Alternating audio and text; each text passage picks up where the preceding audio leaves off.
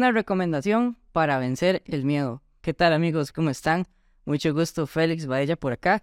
Y bueno, compartiendo un espacio de historias top. Esas historias que han marcado un antes y un después en la vida de las personas. Y bueno, el día de hoy tenemos un invitado súper especial que nos acompaña desde Brasil y en su momento desde España, pero es un reconocido arquitecto de la región de Costa Rica. Y bueno, ahora vamos a hablar un poco de Luis.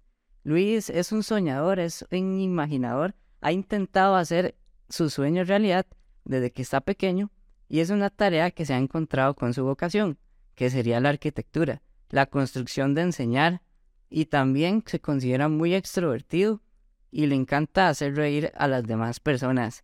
Se inclina en el mundo del arte y en especial en la música. Le gusta vivir intensamente y en su búsqueda por hacer su sueño realidad se ha encontrado consigo mismo. Y también, tras una experiencia más de seis años fuera del país, se ha dejado encontrar más bien por Dios. Y bueno, quiero presentarles a Luis Alonso Pérez. Voy a invitarlo por acá para que se nos una. Bueno, Félix, muchas gracias. La verdad es que primero quiero decir que este espacio eh, que estás eh, construyendo es bastante importante para para esos jóvenes que están saliendo del colegio y se están enfrentando a tomar decisiones importantes. Yo, en lo personal, que he estado en las aulas de la universidad, he visto cómo los jóvenes ahora manejan muchas frustraciones a la hora de, tomar las decisiones de su vida, porque creen que eh, esa decisión les va a determinar todo y, y, tienen un miedo al fracaso tremendo, un miedo al fracaso y un miedo hacerlo mal y a decepcionar a los demás. Entonces, esto, esto incluso es natural porque yo mismo lo viví. Yo mismo, cuando salí del colegio, yo pasé por, por frustración de, de no saber qué estudiar. De hecho, siempre llega el bombardeo de muchas personas de, mira, tienes que estudiar esto, ¿no? Esto no te va a dejar dinero, esto, esto ahorita el mercado está saturado. Entonces empieza a haber muchas eh, opiniones que te bombardean y es una decisión personal, es una decisión que tú tienes que tomar, pero la gente no sabe cómo tomar decisiones y, y a veces se deja llevar por lo que te dicen los padres o por lo que te dicen los demás, qué sé yo. En mi caso, yo estaba inmerso en la música, como lo decías al inicio, bueno, nada más una, una aclaración, ahorita estoy en Costa Rica, pasando la Navidad y Año Nuevo, sí, sí que vengo de Brasil, que pronto comentaré un poquito de esta, de esta experiencia. Eh, pero al inicio estaba en la música desde el colegio. Fue muy importante esa etapa porque, bueno, yo desde pequeño siempre fui muy hiperactivo, muy eh, desordenado, incluso todavía lo soy un poco. Y la música realmente llevó a, a, a manipularme la mente, a manipularme el corazón también y a, educarme en muchas cosas, como por ejemplo, eh, hoy en día lo aplico en la arquitectura, que es el ritmo, la composición, el tiempo. Y una cosa muy importante que tiene la música, y que, y que creo que definitivamente hay que empezarlo a ver, eh, no solo en la arquitectura, sino en la vida personal, es el silencio. Y el silencio es, para mí ha sido importante de, empezar a, profundizar de qué significa el silencio. En la arquitectura, eh, tiene la, disciplina de la arquitectura tiene muchas asociaciones con la música. De hecho, el silencio de la música en la arquitectura es el espacio vacío. El espacio vacío donde tú te puedes mover, donde te desarrollas, donde te desenvuelves. La música realmente se hace conociendo exactamente dónde deben de estar los silencios correctamente. Igual arquitectura. La buena arquitectura se hace sabiendo dónde deben estar los espacios vacíos correctamente. Pero eso, si lo traducimos a la vida, nosotros necesitamos un tiempo de silencio, un tiempo de vacío. Porque nuestra vida está llena, es como un saco que está llena de cosas, de experiencias, de vivencias de vivencias que no solo están la familia, están las relaciones personales, interpersonales, amigos, eh, ex, relaciones, relaciones actuales, eh, el trabajo, y todo eso son elementos que están llenando tu corazón, llenando tu mente, llenando tu vida. Pero esta experiencia eh, en la cual me enfrento, eh, de estar seis años fuera del país, realmente me despoja de mi vida cotidiana, me despoja de mis pertenencias eh, rutinarias, me despoja de mi familia, de mis relaciones, de lo que ya tenía, y empieza a crear un vacío en mi vida, pero no un vacío en el sentido negativo, sino un vacío en el entender qué realmente hay dentro de ti. No sé si me voy a entender.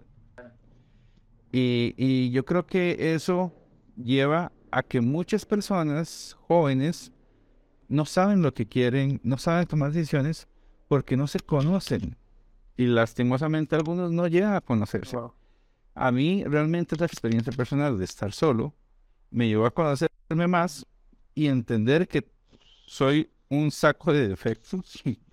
Pero esa era parte de la experiencia, era parte de la experiencia, darse cuenta de que eres un ser humano y que tus mismos defectos que no querías ver y que otros hablaban y te decían y no querías ver, que no querías aceptar, son los que realmente después te dan la zancadilla a ti mismo. Como el miedo, como la pereza, como muchas otras cosas que vivimos en el mundo de hoy, como el, el amor al dinero, o como el amor al trabajo, o ser un workaholic y dejar la, la, gente importante en, en, otro. Y, y, no creas, es un trabajo cotidiano. O sea, yo no lo, yo no lo he resuelto en muchos campos. Es un, es un trabajo diario que hay que estarlo trabajando cotidianamente. Y parte de, yo creo que el primer paso es ser consciente de eso. Entonces, eh, ¿qué ocurre? Que, que desde pequeño tuve que tomar la decisión de, de de si continuar con la música o seguir una carrera como la arquitectura. Y fue una decisión muy frustrante también porque yo amo la música, de hecho soy, me considero un número, eh, un músico frustrado. Y, y, lo has visto, ¿no? Estuvimos en Madrid y nos gustaba la guitarra, una oportunidad tocábamos guitarra y cantábamos, pero la música ahí está.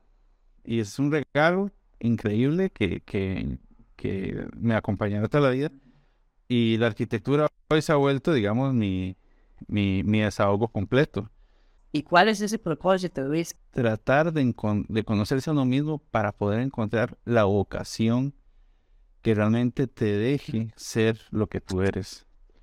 Eh, muchas de las personas que he conocido a lo largo de mi vida se conversan conmigo porque se sienten frustradas porque realmente después descubren que no están estudiando o que son lo que no querían ser.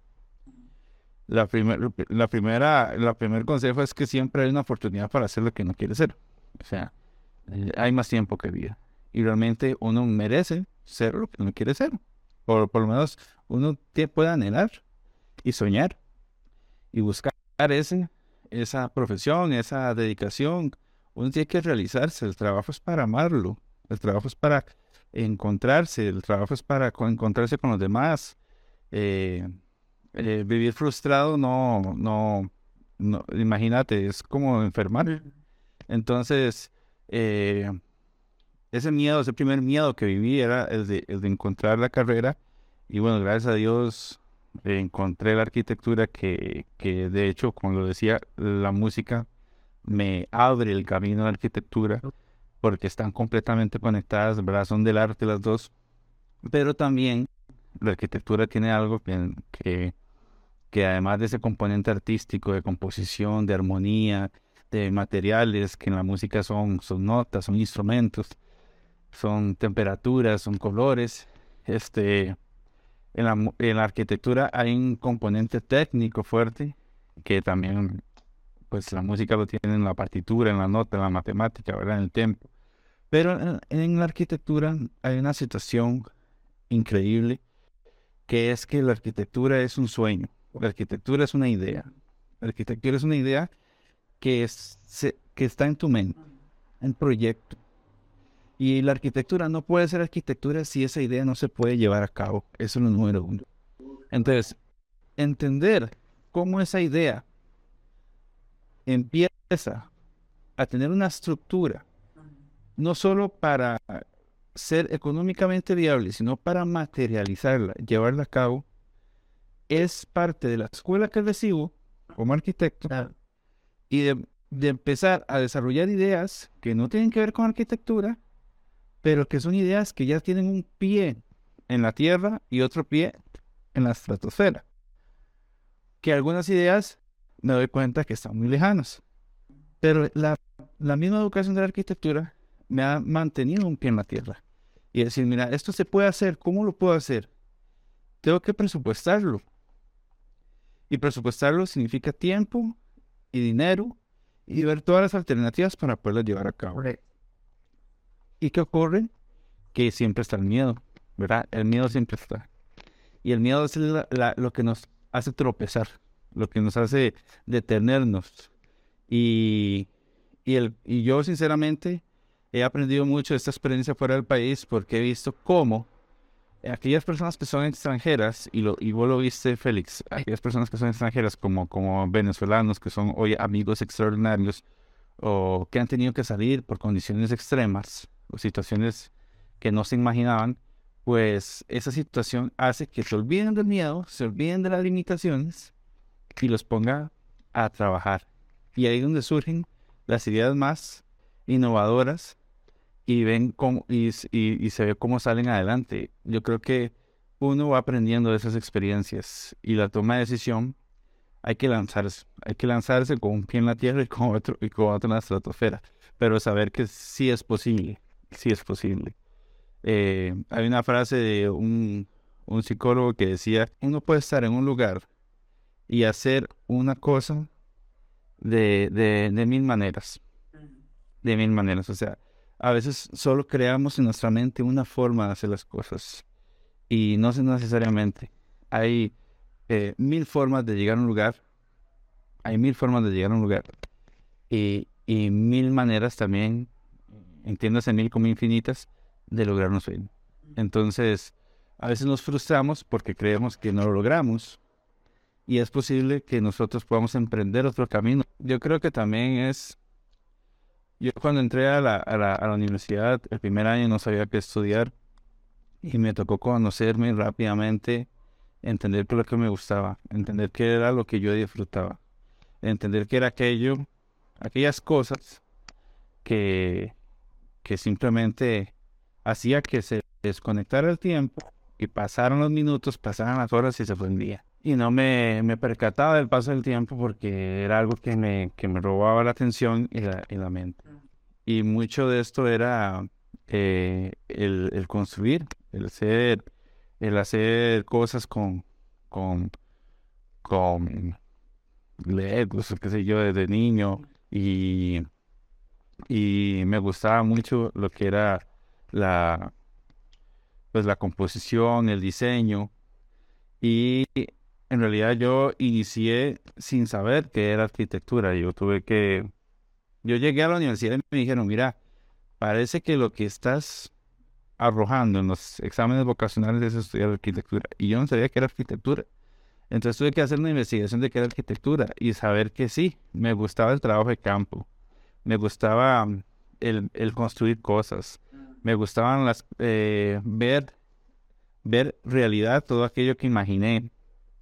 Eh, eh, y poco a poco eso fue, eso me fue diciendo que era la arquitectura mi profesión. Eh, otros vivirán otro proceso, pero que es un proceso que también te diga qué es lo que estás disfrutando. Otros se irán por la psicología, algunos tendrán ese don de escuchar, de poder hablar, de poder dar una palabra eh, y, ser psicólogos. Otros tendrán una vocación de, de ayudar, de ayudar y, estar ahí eh, acompañando y dando un soporte y posiblemente serán enfermeros o estarán en el área de la salud. Eh, entonces, hay que empezar a auto preguntarse a uno mismo qué es lo que disfruta, qué es lo que me gusta, qué es lo que, qué es lo que eh, me hace sentirme bien. ¿Qué hice hoy que al final del día me hizo sentirme bien y eso te va dando pistas de, de, que, de que estudiar. Y los, los jóvenes hoy, lastimosamente, salen del colegio eh, con un bombardeo de materias, matemáticas, estudios sociales, pero eso no les dice absolutamente nada de qué estudiar. No se conocen. Vivimos en un estado de, de, un, de un sistema educativo que es completamente riguroso y estructurado y no deja eh, que, que cada persona pueda empezar a descubrir su vocación desde el inicio. Y es algo interesante porque en Europa mismo, que, que nosotros estábamos por allá, ya han empezado a modificar algunos sistemas educativos donde los estudiantes empiezan a explorar sus vocaciones desde el colegio. Entonces hay colegios que tienen tres o cinco ramas, donde uno se va más por el arte, otro se va más por lo técnico, otro se va más por, por lo teórico. Y hay gente que, hay gente en, en mi colegio, cuando yo estudiaba, que tenía una vocación por la lectura increíble y se leía un libro por semana y hoy se leerán un libro por día. Yo no era de esos. Y hoy en día eh, ellos son extraordinarios escritores o, o teóricos eh, desarrollándose. Y, creo que esas son como las pistas, las pistas que hay que, que, hay que empezar a, a, descubrir.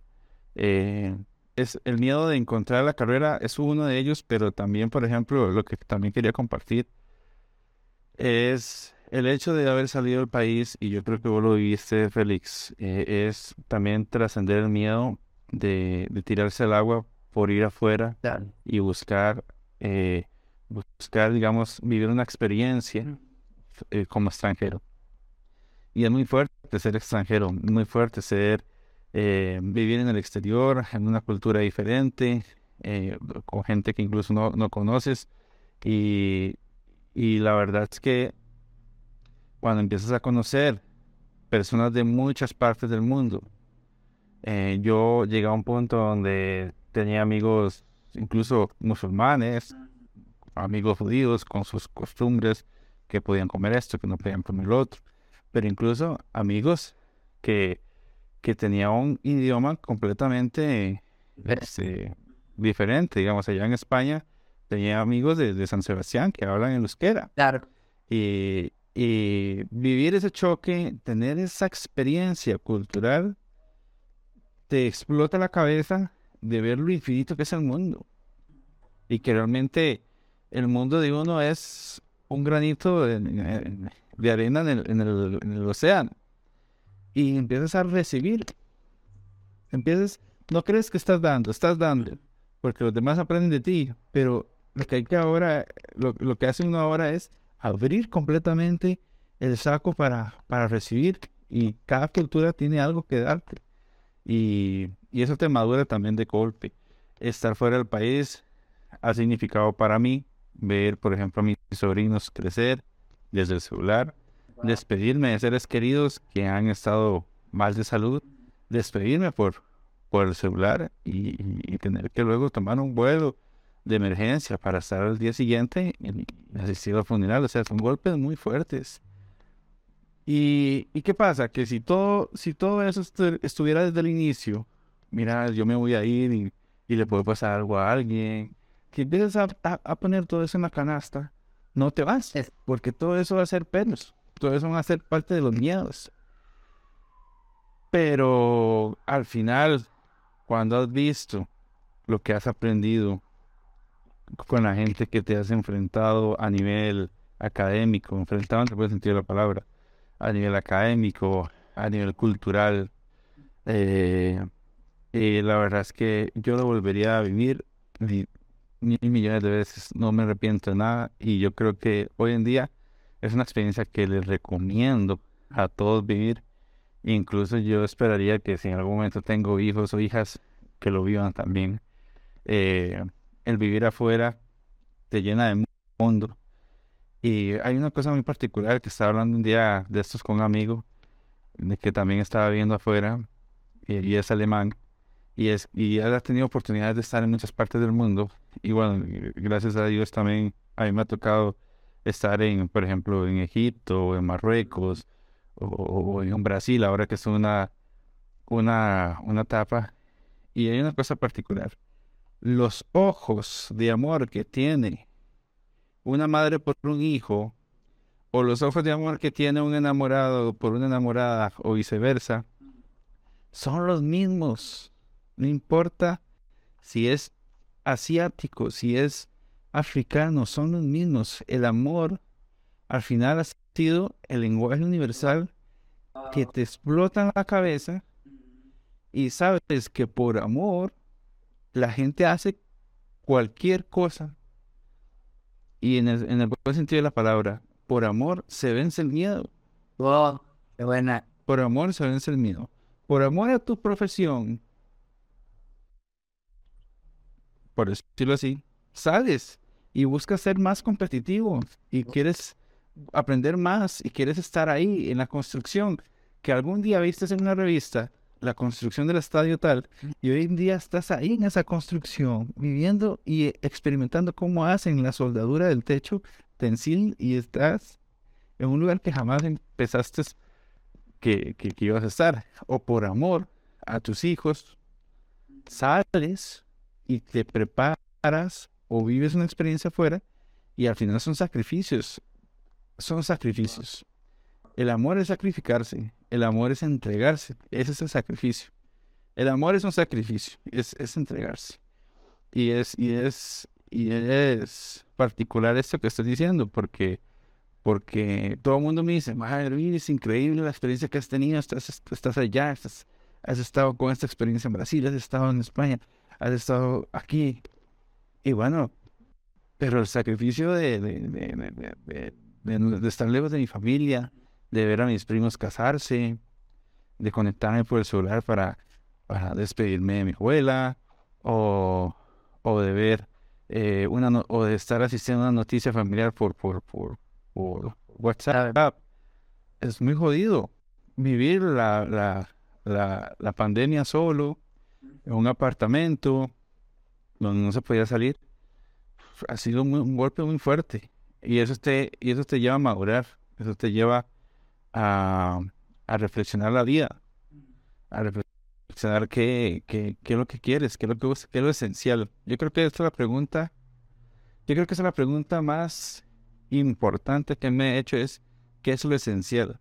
Y, y fíjate que ahora que yo me, me, tocó la experiencia de irme a, a, España, seis años, y ahora sí, hace, hace cinco meses que me fui a Brasil, me encontré que tenía tantas cosas en mi, en mi habitación en España que tuve que despojarme de un montón de cosas. Yo, no yo no podía llevarme todo lo que yo tenía en España para Brasil, porque tenía que irme a España, a Brasil y Brasil a Costa Rica. Y ahí entiendes que tienes un montón de cosas que no necesitas, que no son esenciales. Entonces, al final te, te preguntas en ese ejercicio, de ver qué me llevaba, de ver qué empacaba, de ver qué realmente podía meter en tres maletas y guardarlas para volver luego, es qué es lo esencial en tu vida.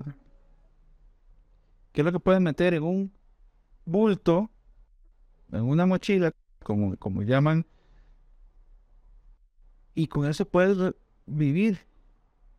¿Qué es lo que necesitas? Y yo creo que hay que ser ligero de equipaje. En la vida hay que ser ligero de equipaje. Y el ligero equipaje significa ligero equipaje de problemas, ligero equipaje de situaciones que te, que te, de deudas, ligero equipaje de, de enemigos, ligero equipaje de, un montón de cosas. Y, y al final eso, eso, eso la vida te lo va a ir agradeciendo, te lo va a ir agradeciendo y te va dando más y te da más, más, más margen de maniobra. Eh, yo creo que esas son las preguntas que han empezado a, resonar últimamente, más con este ejercicio de, irme a Brasil y ahora regresarme a Costa Rica. ¿Qué es lo esencial? ¿Qué es lo que realmente tienes que llevarte? ¿Qué es lo que lleva, qué es lo que lleva a tu corazón? ¿Qué es lo que, qué es lo que quieres cargar en tu corazón? Y entonces eso te, te va a dar una cachetada tremenda y posiblemente vas a darte cuenta que tienes un montón de cosas alrededor que no te estaba aportando nada. O que tienes un montón de amigos, amigos entre comillas, que no te están aportando nada. Entonces eso es algo que, que te despierta, te despabila, como dice mi abuelo. Y, y, a la, y a la vez, a veces al inicio es un poco chocante o, o hasta uno le da rabia darse cuenta de que de cosas de uno mismo, problemas de uno mismo, eh, telarañas de uno mismo, a uno le da rabia por orgullo, porque los, los seres humanos somos, somos orgullosos. Y yo pecaba mucho de orgullo en muchas cosas, y el hecho de darme cuenta y enfrentarme de que, de que tengo que ir con cinco cosas a donde yo vaya, es, reconocer que uno tiene que despojarse de todo y caminar ligero de equipaje. Félix, eso es importante. Y ese ligero equipaje es lo que te va a quitar bulla, ruido en la cabeza para tomar decisiones más pertinentes, más claras. Lo que hablamos al inicio, del silencio, del espacio vacío. ¿Ok? Volvemos al inicio. El espacio vacío. No hay nada más hermoso en la arquitectura que un espacio vacío de vidrio. Entra la luz del sol. Deja que te entre la luz del sol. Qué bueno. Y hay un ejercicio increíble que yo un día eso estaba viendo. Un espacio vacío. Donde solo estás tú. Sin nada. Eh, y completamente en silencio. ¿Qué es lo que se escucha? Ya lo que ¿Qué, qué es lo que se escucha? Lo único que puedes escuchar realmente es el latido de tu corazón. Es lo único que suena. En un espacio completamente vacío, sin absolutamente nada y con un silencio total. Lo único es la vida. Lo único es la vida. Lo que te hace vivir. Entonces eso, pues a mí también me ha dado una cachetada en este tiempo de, de, de, de- regresar, de volver a, a encontrarse, reencontrarse con la familia. Definitivamente hubo un Luis que agarró sus maletas y se fue a España hace seis años y hay otro Luis que llega. Y todos los días tengo que vencer mis cosas, mis ansiedades. Tengo metas, tengo muchas metas, metas desde metas profesionales hasta metas personales, metas este, de salud incluso, de bajar de peso. Suena, suena un poco hasta tonto, pero bueno, vamos a bajar de peso, es una meta. Una meta válida. Así es. Y, bajar de peso es una meta, es un reto donde tienes que vencerte a ti mismo, porque tienes que vencer tu idea de seguir comiendo, de querer comer. Y lo mismo sucede con otros temas. De, de aprovechar más mi tiempo, por ejemplo. De tener tiempo efectivo, no solo en mi trabajo, sino también con los seres queridos. Tiempo efectivo con mi familia, tiempo efectivo con la persona que amo, tiempo efectivo con, con conmigo mismo. Y eso, eso me lo ha dado el estar seis años afuera. Imagínense lo que yo digo. Que ganas de estar ahí, que ganas de estar en esa fiesta con mis amigos, que ganas de estar ahí con mi abuelo, que ganas de estar ahí en esa hospital despidiéndome de mi abuela que se está muriendo, que ganas de estar allá. Y cuando te das cuenta de que el tiempo en seis años se te ha ido como arena en los dedos, entiendes que vuelves a, a- vuelves a tener ese silencio súbito y solo escuchas tu corazón. Tu corazón es un reloj que, que está diciendo el tiempo sigue. El tiempo sigue y, y tú no eres eterno. Entonces, ¿cómo, cómo lo aprovechas? ¿Qué, qué tienes que despojarte para vivir mejor? Y, y además de que, que tienes que despojarte, reconocer qué es lo que realmente vale la pena para llevar, para poner en tu corazón. Este, y esto es una pregunta que, que no es fácil contestar. No estoy diciendo, no estoy aquí predicando algo que yo ya logré, no. Esto es algo que es en todo, son todos los días. Y yo aprendo de esto, yo aprendo de vos con este proyecto que estás haciendo. en- en- en- y es un sueño que estás queriendo materializar y estás llevando a cabo y le estás llegando a un público específico. Y eso es un sueño y la gente lo, lo empieza a ver y lo empieza a valorar. Bueno, ¿cuál es mi sueño? Ese sueño hay que llevarlo a cabo, hay que construirlo. Tú estás haciendo arquitectura con tu sueño, porque tú tenías esa idea Claro. De llevar un mensaje a los demás, pero has, te has puesto manos a la obra para conseguir un micrófono, para ver un Instagram y poder empezar a entrevistar gente. Yes. Y así de sencillo, has empezado ya a construir tu sueño, a llevarlo a, cabo. Y has empezado a hacer un impacto que va a ir creciendo. Entonces, todo lo que tú haces tiene un impacto. Yo voy a contar una experiencia que pasó en la universidad aquí en Costa Rica que me marcó mucho y que de hecho fue la, la que me hizo un poco cambiar la perspectiva y la, y la forma de pensar. Eh, me acuerdo, me acuerdo que estaba en, en cuarto año de la carrera, ya uno es un estudiante maduro, y, y nos habían puesto un proyecto. Y este proyecto, pues yo me, yo me metí de lleno en este proyecto. Yo empecé a creerme tanto lo que yo estaba proponiendo de una forma que yo decía, no, esto, esto está excelente, esto de aquí, aquí, allá, y esto lo más. Y yo llegaba y se lo exponía a los profesores y los profesores lo despedazaban. En tres segundos lo despedazaban. Me lo tiraban abajo, todos los argumentos al suelo. Y yo decía, no, no, es que, no, esto, esto puede funcionar. Esto, si lo, bueno, si hago estos cambios. Y seguía yo en necio y dale, dale, dale. Para no hacerte largo el cuento, y llegó la hora de la entrega final y me fue fatal.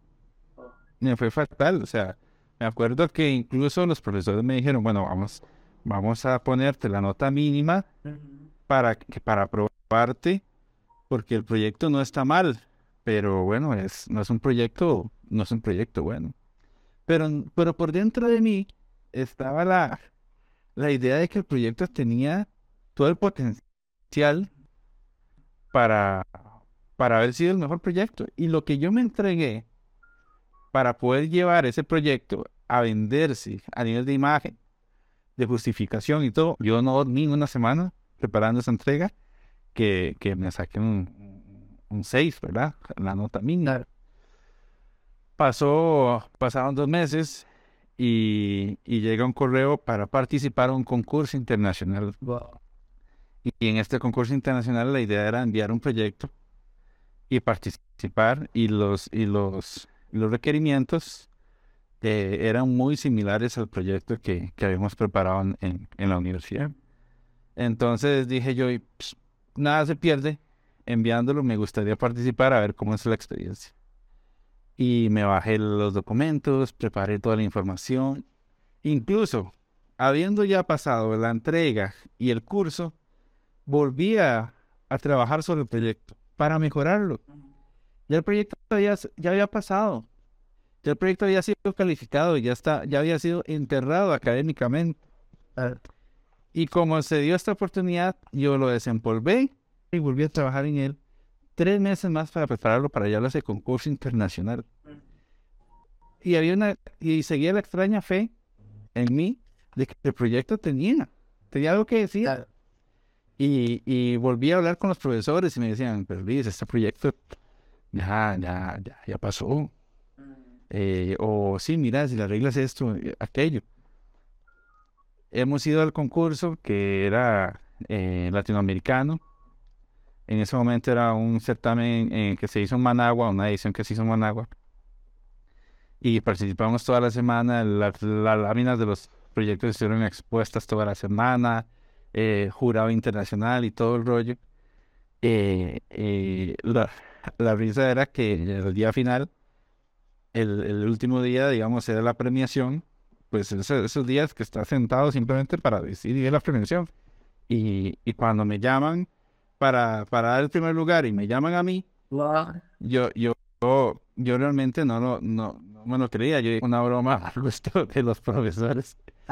Y yo realmente, pero lo, lo quiero decir con toda la intención humilde de, de decir, no dejes de creer en tus proyectos.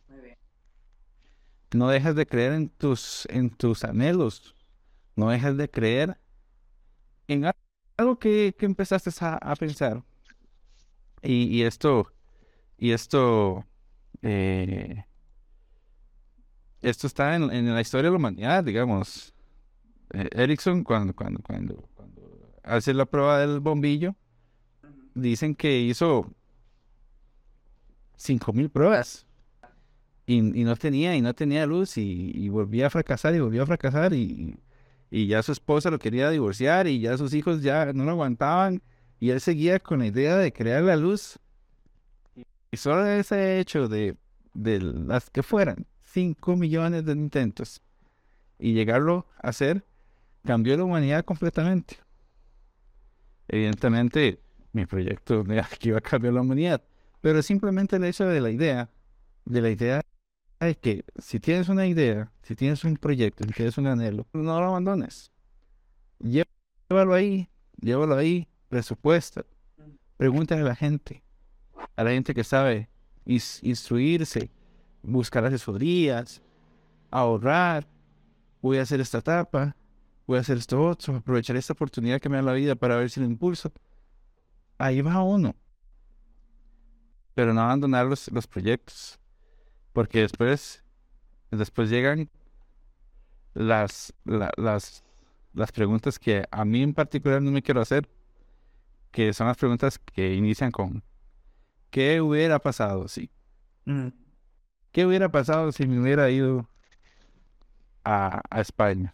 Es una pregunta que se hace solo si yo hubiera decidido quedarme acá. Exacto. ¿O qué hubiera pasado si hubiera aceptado aquel proyecto? ¿Qué hubiera pasado si me hubiera ido a tal?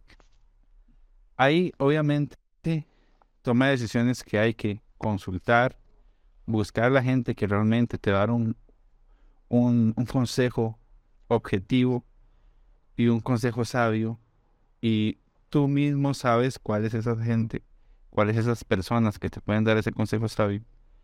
Porque a veces le consultamos a la persona errada.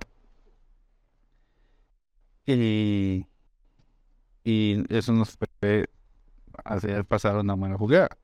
Tenemos que buscar una persona que nos dé confianza, que nos pueda dar una, una respuesta que sin envidia, una respuesta neutra, una respuesta incluso un mayor que ya ha pasado por esa situación, cuál, cuál es la perspectiva de esa persona ante una situación que vivamos. Y es importante tomar decisiones y no, no solo, o sea, porque el miedo de tomar las decisiones siempre va a estar, pero si uno toma la decisión solo, muy posiblemente va a errar. Uno, para eso, la sociedad, uno vive en sociedad y puede buscar ayuda y, y preguntar. Hay mucha gente que ha vivido situaciones que uno está pasando y, y a mí me pasó lo mismo. O sea, yo cuando, me, cuando iba a tomar la decisión de irme a España, pregunté a como a, más bien me excedí, pregunté como a 12 hermanos que se habían ido a diferentes partes del mundo.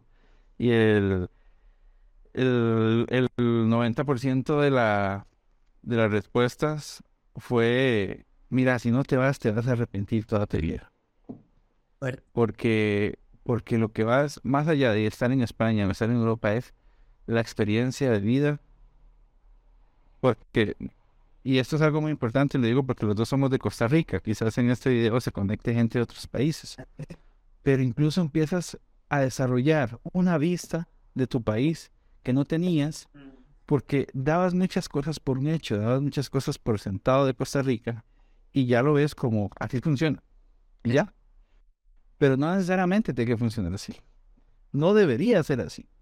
Y si has estado en Brasil como tú estuviste, como yo viví, y ahora has estado en otros países y sabes que en esos lugares funciona de otra manera, ¿por qué en Costa Rica no? Exacto. Entonces empiezas a ver a Costa Rica con unos antiguos de extranjero. Claro. Y eso hace que tus opiniones o tus pensamientos sean un poco más objetivos y no estén tan inclinados. Uno ama su país, claro, pero no todo es flores y mariposas. Uno empieza a tener un ojo crítico. Y un ojo crítico en el buen sentido de la palabra, de cuestionarse de por qué las cosas funcionan así. ¿Pueden funcionar de otra manera? Sí. ¿Qué hay que hacer para llevarlas a cabo? Eso es otro proyecto. Entonces, mira todo lo que hemos hablado aquí, mil historias de, cosas que vivir afuera te da. Qué bueno, Luis. Y ya hablando de miedo. ¿Cómo puedo dar una recomendación para vencer el miedo? Correcto. Bueno, bueno, primero, antes de, de, de darla, cabe decir que después de la experiencia del proyecto, los profesores eh, eh, ahora son amigos míos. Eh, uno pasa a la página y los profesores más bien, más bien han visto, ven esas actitudes. Y, son actitudes que uno empieza a, desarrollar y a, cre y a creérsela un poco más. Pero yo creo que conectando con la pregunta que me has hecho, es también ser humilde. Y eso, me, eso, y digo con cuidado porque yo, yo soy una persona que, que al inicio siempre tuve el problema de, de, de ser muy orgulloso en muchas cosas. Y tuve que pegarme golpes de frente, en la pared, golpes de la vida, golpes de toma de decisiones fracasadas.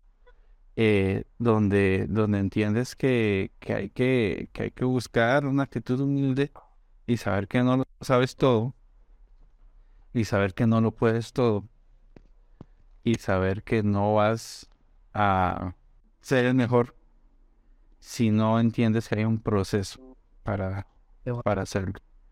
Entonces, eh, el miedo, y hay una cosa, bueno, yo soy, soy cristiano y, leo la Biblia y, y tengo, digamos, soy, soy de, mi familia es católica cristiana y bueno, he intentado estos años también nutrirme de esa palabra de Dios. Y hay una cosa muy particular. Eh, yo respeto obviamente a todas las personas que estén conectadas o escuchen el video, pero una cosa muy particular que, que de hecho pasó en estos seis años de experiencia que fue dejarme encontrar más por Dios, porque yo creí que todo lo podía solo. Yo me vi en España solo y creí que todo lo podía hacer solo. Y, y no, los golpes de la vida es que te dicen que no. Y, y hay momentos donde estás frustrado, donde estás realmente eh, lleno de, de, de de llanto, te quiebras, porque no lo, no, es una persona que necesita apoyo. Eh, y hablando con un amigo que, que es experto en, la palabra, me dijo, Luis, vos sabes que esta cuestión del miedo es particular porque el miedo es la, la herramienta más poderosa del mal para que tú no hagas lo que eh, tus sueños. Él quiere verte frustrado. En, en su frustración, él llega y hace de las suyas. Exacto. Para, para desviarte. Entonces, es muy particular encontrar en la Biblia 365 veces las, la frase no temas, no tengas miedo. Como para levantarse cada día del año y que tengas una palabra en la mañana de decir, buenos días Liz, hoy no tengas va, no tengas. Y eso es algo que también me, me, me ha dado muchas, mucho impulso. Y, y eso es una enseñanza increíble de, de decir, si, si Dios está contigo, si Dios está contigo, si estás entendiendo que, que no lo puedes todo, que, es, que he sido un orgulloso, que creo que tengo el manejo de mi vida, que creo que puedo hacerlo todo yo a mi manera, y me llevo un fracaso, y me llevo el otro, me llevo otro, o me siento solo porque al final he logrado hacer todo lo que, lo que he querido y, este, y ahora tengo todo lo que he tenido, pero, pero no amo, no tengo lo más importante, que es lo esencial que hablamos ahora, de qué es lo que hay dentro de tu corazón, lo esencial. Está lo esencial en tu corazón. Y lo esencial es el amor. Y el, no, y el, y el amor es, es, ese hecho de no tener miedo. De no tener miedo por entregarse. Por entregarse en tu trabajo, por entregarse a los demás, por entregarse al prójimo, por entregarse al, al, al hijo, a la novia, a la esposa, a tu mamá, a tu trabajo, a tus compañeros. Y, y, al final eso es una, una hermosa analogía que por lo menos en mi cabeza ha hecho eco por durante estos últimos años. Y como digo, cada quien tendrá su relación o no relación con, con Dios, pero en mi caso debo decirla, en esa soledad me, me he dejado encontrar, me he dejado encontrar porque yo era la oveja perdida que andaba por ahí y, y seguía, seguía perdido y sabía que, que, que tenía que dejarme encontrar. Incluso había un miedo, ¿no? Un miedo por dejarme encontrar. Y ese mismo miedo es creer que iba a perder el control de mi vida que iba a perder las riendas de lo que yo quisiera hacer de mi vida. Y, entonces, cuando ya te dejas de encontrar y empiezas a entender que tu vida empieza ahí realmente, es, es cuando termina ser el mejor golpe de tu vida. Pero, pero es una experiencia extraordinaria. Yo, yo creo que eh, no hay, no hay historia en tu vida, no hay situación en tu vida que no pase porque Dios así lo quiera.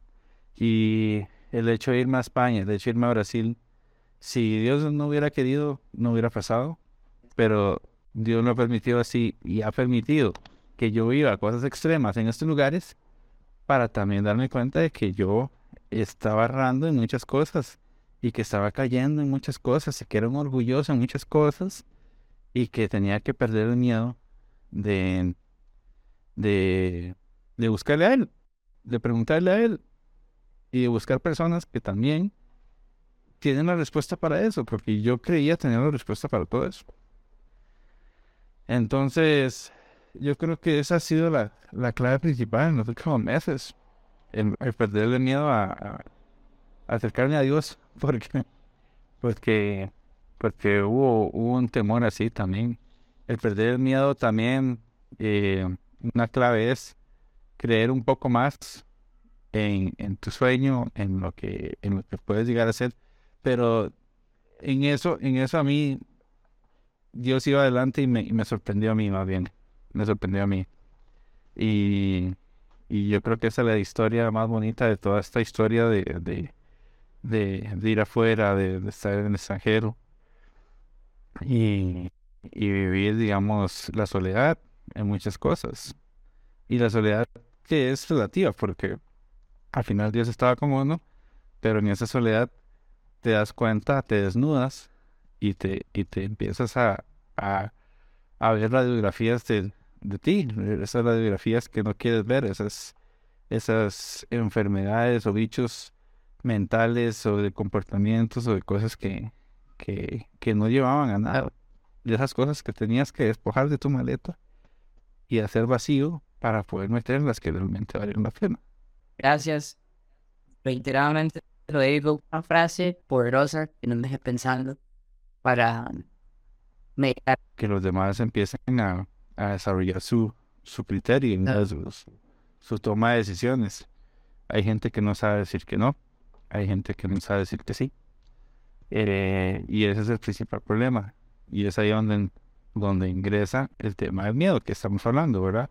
El miedo a decir que sí o el miedo a decir que no, porque me rechacen los demás o porque eso va a involucrar un cambio de mi, mi confort. Para finalizar, eh, te agradezco por, por estos espacios. Yo creo que uno simplemente comparte las experiencias que ha, tenido a lo largo de, de, de, esta aventura. Yo lo que a veces cuento es que esto ha sido como montarme en un barco con un mapa, ¿verdad? Con un mapa de saber los destinos que uno iba a ir, pero que al final Dios se ha encargado de soplar la vela a otros destinos. Y ha sido parte de la aventura, como, como Odiseo, ¿no? De, mil historias que, que, te han pasado, que, me han pasado a mí.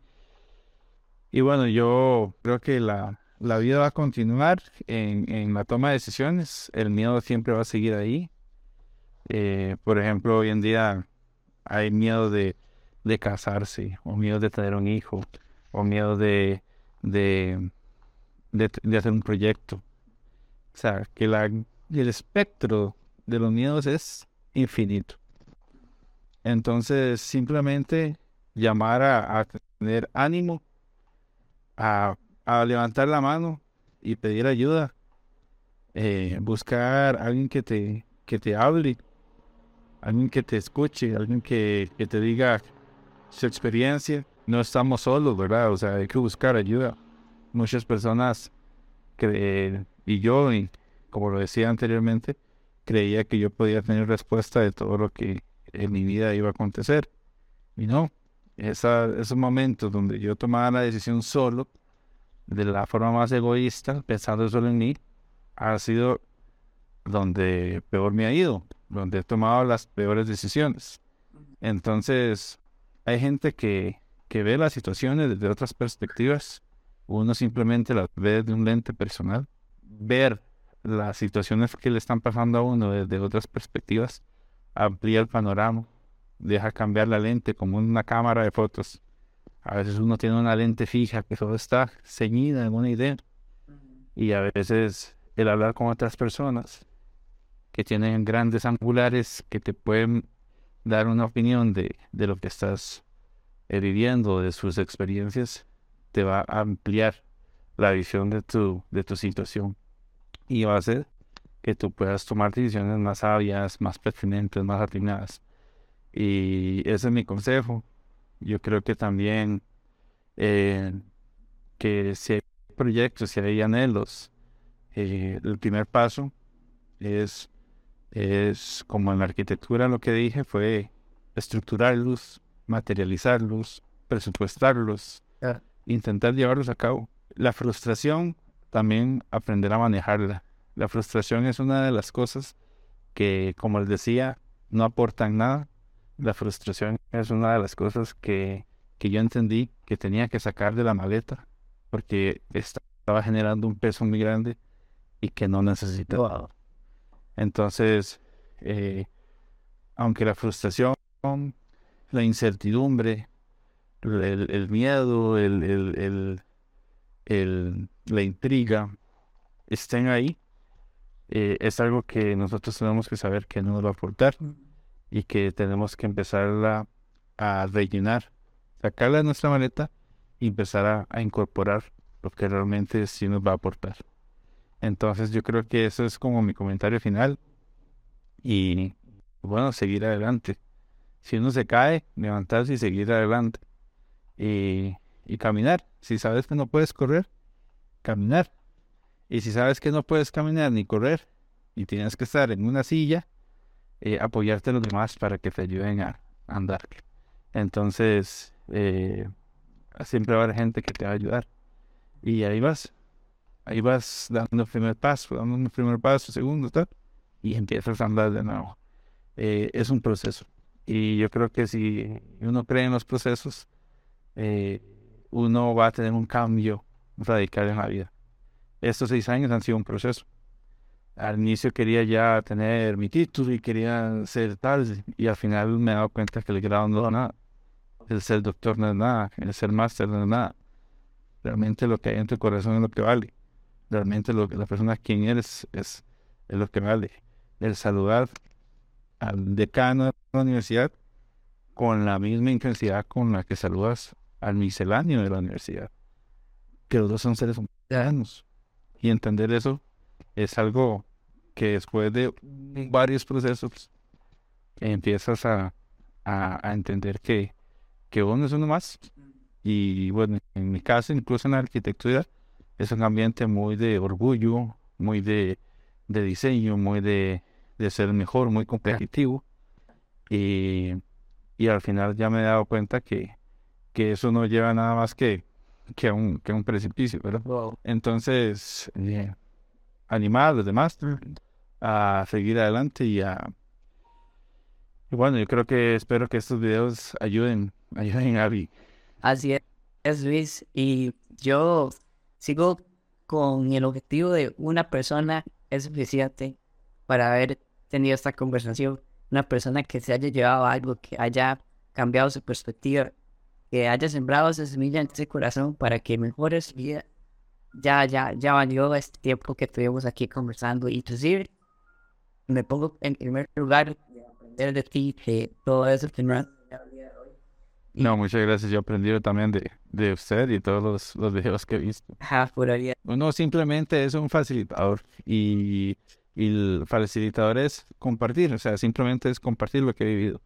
Y, y eso es lo bonito también, ver las historias de los demás. Pero bueno, Luis, bueno, agradecerles a las personas que están conectadas, a la gente que nos escuchó, que nos va a escuchar y darles un caluroso abrazo y buenos deseos para lo que viene, para cada uno de sus propios proyectos personales y aquí estamos, aquí estamos para servirles y bueno, Luis es un vivo ejemplo de, de perseverancia y, y, de constancia, de vencer los miedos. Muchas gracias. Que lo ha, lo ha, Muchas gracias que lo ha tenido ahí, pero hoy nos da un ejemplo de una realidad distinta, de que sí se puede y de que sí se puede por más impactar desde donde está al mundo para transformar esos corazones. Con la arquitectura, con la profesión que tengas, ahí, ahí vas a estar haciendo ese propósito perfecto para lo que han sido creado. Muchas gracias, gente. Que tengan muy buen día y te la pasen súper bien. Pura día. Gracias, Luis. Estamos en la orden. Con gusto. Un abrazo. Chao. Gracias. Por allá.